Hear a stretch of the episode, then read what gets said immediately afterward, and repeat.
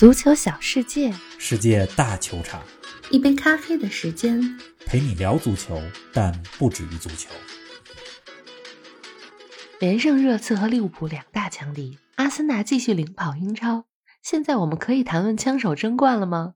红军输掉的不仅是比赛，更是信心。克洛普的七年之痒真的在作怪吗？热刺战胜海鸥军团，用一场胜利祭奠突然离世的助理教练。多特蒙德绝平拜仁，AC 米兰拿下尤文，C 罗终于迎来本赛季英超首球。更多精彩内容尽在本期足球咖啡馆。听众朋友们，大家好，欢迎来到新期的节目。冯老师你好，林子豪，听众朋友们大家好。哟，咱们这节目今天都二百五十期了，是傻数，又是一个小小的里程碑。嗯，不过咱们不做二百五的事儿，争取做靠谱的、有趣的、理性的足球节目。是的，玲子有没有信心？那必须有信心啊！我对咱们的节目的信心啊，就像现在信心爆棚的阿森纳一样。哟，看来咱们今天必须得说说阿森纳了。是啊，阿森纳三比二战胜利物浦这场球啊，我觉得在我心目当中是英超这赛季打到目前为止技战术水准最高的两场比赛了。那么还有一场球呢，就是第二轮的时候，切尔西二比二战平热刺那场球，技战术水准也很高。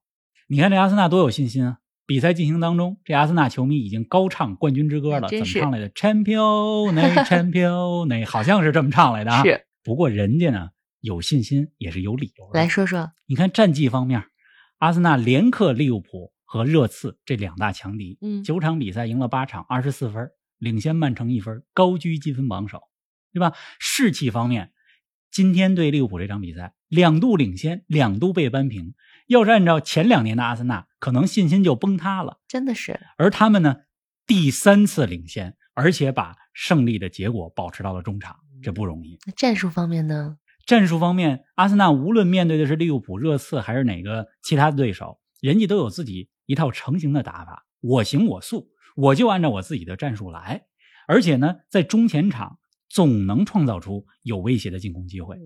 这是战术方面，是还有一个方面呢，就是阿森纳他年轻啊啊！你看这场比赛三比二战胜利物浦，三个进球来自于两位二十一岁的球员，萨卡二十一岁打进两个球，马丁内利二十一岁打进一个球，对吧？阿森纳这支球队平均年龄只有二十三点七岁，真是年轻，这是英超当中最年轻的球队，前途无量。而且人家的主教练阿尔特塔也是少帅，四十岁？将近三年来，阿尔特塔的长期工程终于见到了成果。你说，综合刚才咱们说的这些理由，人家能没信心吗？真是，哎，利物浦啊，可以说是阿森纳过去几年的苦主啊。今天阿森纳终于赢了，这场胜利对阿森纳全队、对阿尔特塔来说有多重要呢？太重要了。从现在势头来看啊，阿森纳实现这赛季的目标就是进军前四，进入欧冠，是很有希望的。啊，尤其战胜了热刺、利物浦这两个争四的直接对手。嗯，哎呦，我怎么悄悄的把利物浦目标改为争四了？一会儿咱们再来说利物浦啊。咱们上期节目就说了，说这场比赛对红军也很关键，赢了阿森纳就战胜了自己的心魔，输了阿森纳的话，利物浦估计这赛季目标争四比较现实。调整一下。说回到阿森纳啊，昨晚战胜利物浦之后，你看这阿尔特塔挥拳庆祝，忘情的庆祝，就如释重负一般。终于啊，这也可以理解。毕竟过去两年，利物浦一直是阿森纳的苦主。是啊，大家想想去年这个时候，大概这个时候吧，十一月份，阿森纳连续十场不败，遇到利物浦被利物浦四比零痛击。阿尔特塔那场比赛还跟克洛普吵起来了，没错，对吧？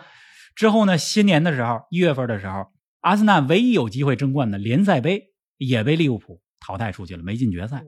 说到了三月份，五连胜的阿森纳遇到了利物浦，又输了零比二。所以上赛季的阿森纳就是。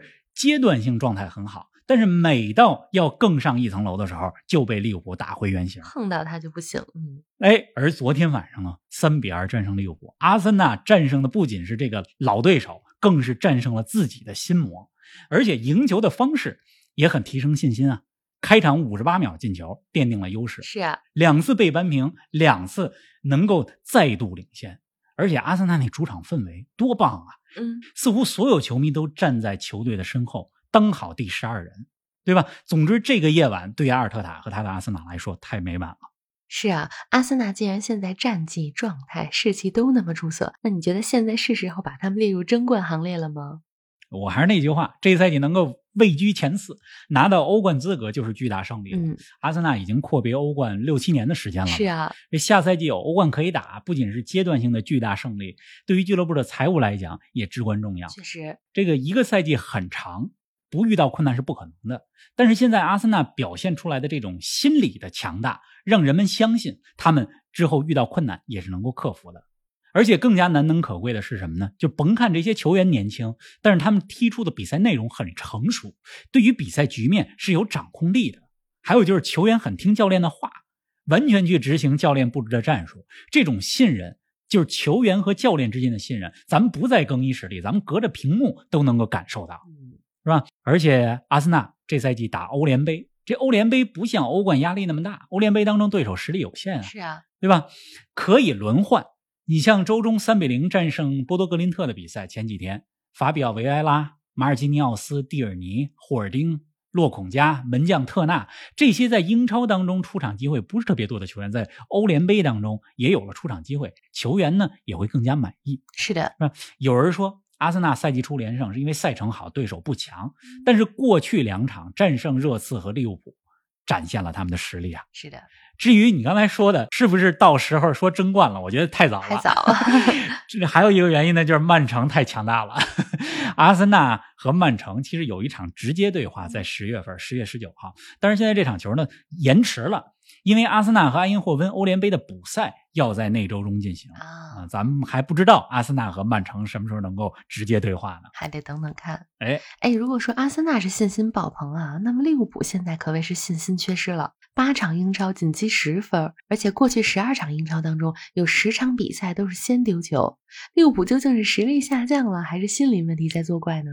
心理问题和技战术方面问题都有。嗯，我觉得心理问题可能更大一些。来说说，这上赛季末呀，利物浦有机会拿到四冠王，对吧？这是积极的方面。是的。但是咱们换一个角度想，消极的方面去想，就是利物浦在最后时刻丢掉了英超和欧冠的冠军，嗯，这对球员的心理影响是非常长远的。影响太大了。是的。这就好比什么呢？就是我跑马拉松，跑了四十多公里，最后半公里输给了对手。是啊。这第二年再跑的时候。对吧？我这心里肯定会受到影响了。是的，也有很多人说啊，说这利物浦不是精神力量一直非常强大吗？二零一八年没拿到欧冠冠军，二零一九年就拿回来了。二零一九年没拿到英超冠军，二零二零年就拿回来了。不能老这样。但是这样的事儿啊，这一而再再而三，不是每次都能马上就重新打满鸡血，太难了。嗯，所以我觉得心魔大于战术层面的影响，对利物浦来说是这样。是。哎，这赛季的利物浦啊，总给人一种刚要缓过来又被压下去的感觉，不知道你是不是这么觉得？对对对，你这描述很准确，就是这感觉。就是赛季初状态不好，是啊，本以为九比零狂胜伯恩茅斯，二比一绝杀纽卡可以缓过来，是的，但是没缓过来。莫西塞德德比战平埃弗顿，然后欧冠客场一比四吧输给了那不勒斯，嗯，然后欧冠两连胜，但是在联赛当中又是两场不胜。对布莱顿的比赛，上周零比二到三比二。马上就要逆转回来了，最后又被扳平。那昨天晚上对阿森纳也是一样啊，连续两次扳平多不容易啊！没错，结果又被阿森纳进了第三个球。不过那球点球，我觉得是有争议的。就那个点球，让阿森纳这场胜利看起来不是那么有说服力啊！对吧？我觉得那个点球其实是可以不判的。嗯，对，反正不管怎么样吧，利物浦防守端的漏洞还是很明显。嗯，而且这种二比三这种。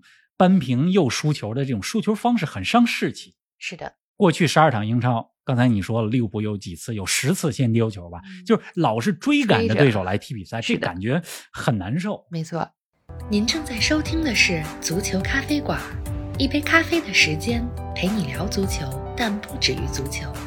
欢迎您在各大音频平台关注我们的节目，同时关注我们的足球评论公众号“足球咖啡馆播客 ”（Football Cafe） 和我们的微博“足球咖啡馆”，让我们一起聊球、看球、追球。哎，就在前两天，十月八号，克洛普迎来了执教利物浦七周年的纪念日。很多人说利物浦战绩不佳是克洛普的七年之痒在作怪。他当年在多特蒙德的时候也是第七年战绩崩塌的。冯老师，你怎么看这事儿？多特蒙德和利物浦第七年战绩崩塌应该是个巧合吧？但是七年之痒这个说法背后啊，其实蕴藏着一个道理，就是说你想用同样一种方式持续的成功，这太难了。是的，七年对于足球来讲是一个很长的时间，嗯，要想获得持续的成功，需要有变化。得有调整。克洛普的利物浦这套四三三的打法，靠高位逼抢、快速转换、两个边路制造威胁的这套打法，已经被对手研究透了。对人家很熟悉了，嗯，你永远在明处，别人在暗处，是的，是吧？咱们之前说过，说瓜迪奥拉的曼城经历了两三次的进化，才能持续的获得冠军。嗯，说到这儿啊，不是说拿瓜迪奥拉和克洛普做比较，而是说战术上的创新或者说微创新，那是必须的，没错。而且总是说呀，唯一不变的，实际上应该是一直在变化。是变化，唯一不变的就是变化。对，现在利物浦软肋比较明显，阿诺德攻强守弱这一点必须要想办法解决了。嗯，比如是不是考虑一下三后卫的战术，然后让阿诺德去打中场的右边路去，别再打边后卫了。是啊，还是那句话，不要把所有问题都指向阿诺德，因为现代足球的发展对于球员的要求越来越高了。没错，进攻队员得会防守，防守队员得会进攻，都得行。守门员还得会传球，对吧？对于英超和高水平联赛的球员来说。是越来越难了，而这个时候就更需要教练去做工作、做调整，发挥队员的长处，弥补他们的短板。嗯，哎，其实可以看到，克洛普也在尝试着微创新啊，比如从周中对流浪者的欧冠，到周末打阿森纳的比赛，利物浦都用了四二三一这个新阵型。算是个变化，嗯但是不解决边路的防守问题。是四二三幺对流浪者适用，因为毕竟对手实力有限，但是对阿森纳，你少一个中场球员作为屏障，阿森纳更容易在中前场创造进攻空间了。呃，不管怎么样吧，我觉得利物浦二比三输阿森纳这场球也是有亮点的，嗯比如说努涅斯终于进球了，对吧？两个月在英超当中没什么出场，没什么进球，终于进球了，而且能看出他在技战术体系当中更加融入球队了嗯。而且菲尔米诺射门真有准心儿，他进的那个球可能只有一个角度能够把球打进，他不看守门员就把那球打进了。菲尔米诺最近的状态也是非常好。不过你也可以看到，现在的利物浦对于迪亚斯非常依赖。嗯迪亚斯因伤下场之后，利物浦下半场的进攻机会就变少了。哎，真的希望利物浦能够尽快重拾信心啊！接下来的一周啊，他们不仅周中要客场对阵流浪者，下周末更是要在安菲尔德迎来曼城的挑战。足球固然重要啊，但生命高于一切。刚刚过去的一周，热刺的体能教练温特罗内突然离世，而在巨大悲痛之中的热刺，客场一比零战胜了布莱顿，用一场胜利来祭奠他们的教练。温特罗内呢，不仅是孔蒂的助教，嗯而且也是他的恩师。是可以说没有温特罗内就没有现在的孔蒂。没错，呃，温特罗内呢，在九十年代是尤文的体能教练，那时候孔蒂是尤文的球员嘛，嗯正是温特罗内的训练成就了球员时期的孔蒂，还有教练时期的孔蒂。那孔蒂来到热刺执教之后呢，也把温特罗内请入了自己的教练组。对于热刺球员来说啊，过去十个月，他们感受到了什么叫做高强度的训练，感受到了只有训练到位、体能充沛，才能去应战。是的，而支撑孔蒂这套战术的就是体能，体能训练的设计师正是温特罗内。呃，是个非常突然的消息吧？没错，呃，据说前两周的时候，温特罗内因为发烧跟孔蒂请假，回到了老家意大利，没想到呢，就突发疾病离开了这个世界太突。然了。呃，据热刺的跟队记者说，说孔蒂是周四早上把温特罗内去世的这个消息告诉了热刺的球员，大家非常悲痛。那天呢没有训练，只是慢跑了一下。周末对布莱顿啊，热刺在这种情绪之下能够战胜实力不俗的布莱顿，我觉得非常不容易。是的，能看出来球员们竞技水准不是在最好的状态，但是每个球员精神力量都都是满格的，拼尽了全力。他们想用一场胜利来祭奠温特罗内，也做到了。孙兴民的助攻，凯恩的头球打进了全场的唯一进球。呃，赛前孔蒂采访的时候也是眼眶湿润，嗯，真是哈里凯恩赛后采访的时候也也情绪几近崩溃，忍不住了。还有队长洛里举着印有温特罗内的 T 恤啊，那个场面真的让人感到吧，就是说生命高于一切，足球呢也是可以传递生命的力量。希望温特罗内安息啊，也希望热刺化悲痛为力量。热刺接下来的一周也非常关键，他们周中将迎来欧冠的关键战，主场对阵法兰克福；而在下周末，他们将主场迎战埃弗顿。好在两场比赛都是主场，没有舟车劳顿。说到埃弗顿啊，刚刚结束的比赛当中，埃弗顿一比二输给了曼联，而在这场比赛当中，C 罗用一记低射，终于打开了本赛季英超的个人进球账户啊！是那个球进的还是非常漂亮的，嗯角度不大的情况下，C 罗非常精准的射门。是的，啊，恭喜 C 罗吧终于打开了 这赛季英超的进球账户。是，的，而且这场球啊，埃弗顿对曼联挺有意思的，就是卡塞米罗终于在英超当中首发出场了。不过呢，上半场刚开始，卡塞米罗传球失误，对卡塞米罗来讲，在中场丢失球权，这很罕见，嗯对吧？他丢失球权，让埃弗顿首开纪录。是的，埃弗顿那边的伊沃比非常漂亮的远射破门，而曼联反超的那个球，又是埃弗顿的伊沃比带球失误，让卡塞米罗断了球，卡塞米罗助攻 C 罗，这谁都不欠谁的，给还回去了。没 错。哎，说完了英超，咱们再来关注一下德国国家德比，多特蒙德连追两球啊，二比二战平了拜仁，终结了对阵拜仁的德甲六连败和各项赛事八连败。冯老师，这一分对多特来说有多重要呢？多特蒙德零比二落后情况下能够扳平拜仁，这有点梦幻。嗯，呃多特蒙德官方也说了，说赛后我们庆祝庆祝的不是一场平局，而是这种永不言败的精神没。错，这通常多特蒙德都是被逆转和被绝平的那一方，嗯你光是这赛季被布莱梅逆转，然后被这个科隆逆转，上赛季这种故事就太多了，嗯，是吧？这场对拜仁零比二落后能扳成二比二，太不容易了。尤其是最后扳平那个球，多特蒙德的后卫施洛特贝克把一个快出界的球给救回来了，助攻莫德斯特是的，扳平了比分。这一分啊，不仅对多特重要，而且对整个德甲都非常的关键。怎么说？要让其他球队知道，说对阵拜仁落后两个球也是可以扳平的。是的，同时呢，拜仁最近刚刚走出四场不胜的阴霾，走出来之后呢，四比零大胜勒沃库森，欧冠五比零大胜比尔森胜利，好像那个无敌的拜仁又回来了。厉害了。是的，恰好在这个时候，多特扳平拜仁，让联赛的榜首位置之争更有悬念。嗯，这不，柏林联合又赢球了吗？啊，是啊，黑马吧。真的是这样。而且还有一点值得一提，怎么呢？就是战平拜仁之后，多特蒙德的主教练泰尔齐奇也是双手指天，因为呢他的父亲上周刚刚去世，啊所以呢战平了拜仁。呃，泰尔齐奇也是用双手指天的这个动作祭奠自己的父亲。嗯，哎，咱们再来关注一场意甲焦点战啊！AC 米兰二比零战胜了尤文，迪亚斯长途奔袭的那个球可真漂亮啊！那球是尤文的弗拉霍维奇传球失误，迪亚斯中场开始带球，趟过两名尤文球员，看他那动作还有那速度，真的有点马拉多纳的影子。哇！这场球呢，AC 米兰赢了尤文图斯，两个球队都有不少伤员，而且这场球呢又夹在两场欧冠的中间啊。米兰能够赢球，我觉得他们展现出来一支卫冕冠军球队的气质，就是在我不是全员都在，在我状态不是最好的情况下，我依然能够拿下这样的关键战的胜利。而且赢球之后，AC 米兰和榜首那不勒斯保持在三分差距，这个对他们的卫冕之路非常的关键。这马上要欧冠了，是吧？AC 米兰主场对切尔西，米兰要想小组出线的话，主场不能输切尔西，啊啊打平都可以，嗯不能输。尤文那边呢，周中做客以色列，客场对阵海法马卡比，没有别的选择，必须尤文只有 赢球才能延续出线的希望。是，哎，十月的赛程真的太密集了啊！这周又是欧冠背靠背的比赛，同时进行的多场比赛里，你会选哪场看呢？周二晚上、周三凌晨，我肯定看大巴黎对本菲卡这场。啊，上周两个队就第一回合就是第一场球一比一战平了，而且那场比赛内马尔怒气冲天，可以说为第二场比赛埋下了伏笔。是。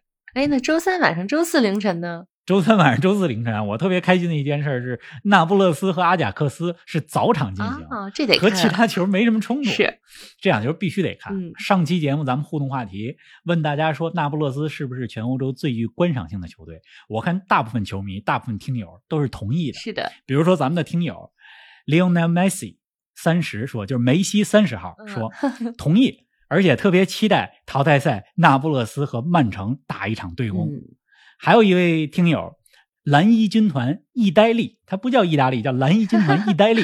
这位听友说说那不勒斯弄不好进四强，而且还特别期待布鲁日打那不勒斯。嗯，你这光期待那不勒斯打曼城、打布鲁日，这可都是小组第一的球队，啊要让这些球队遇到，可能得等到八强战。看来球迷们很看好这些球队进八强。是的，那周四凌晨晚些时候进行的比赛，巴萨主场对国米，这必须看啊！因为虽然说是小组赛，但是相当于是淘汰赛啊。嗯巴萨要想不把出线的主动权交给别人，只能战胜国米，没有别的选择，不然就进欧联杯了，真的是是吧？咱们听友老田朱利安说说这欧联杯淘汰赛估计也会很热闹。是啊，阿贾克斯、马竞、巴萨或者国米当中的一支球队，都有可是吧？能，都有可能进欧联。是的。好了，周中大家好好看欧冠吧，也祝大家一周顺利。周四早上咱们不见不散。是的，这是比较长的一周啊，大家一周顺利，下期不见不散。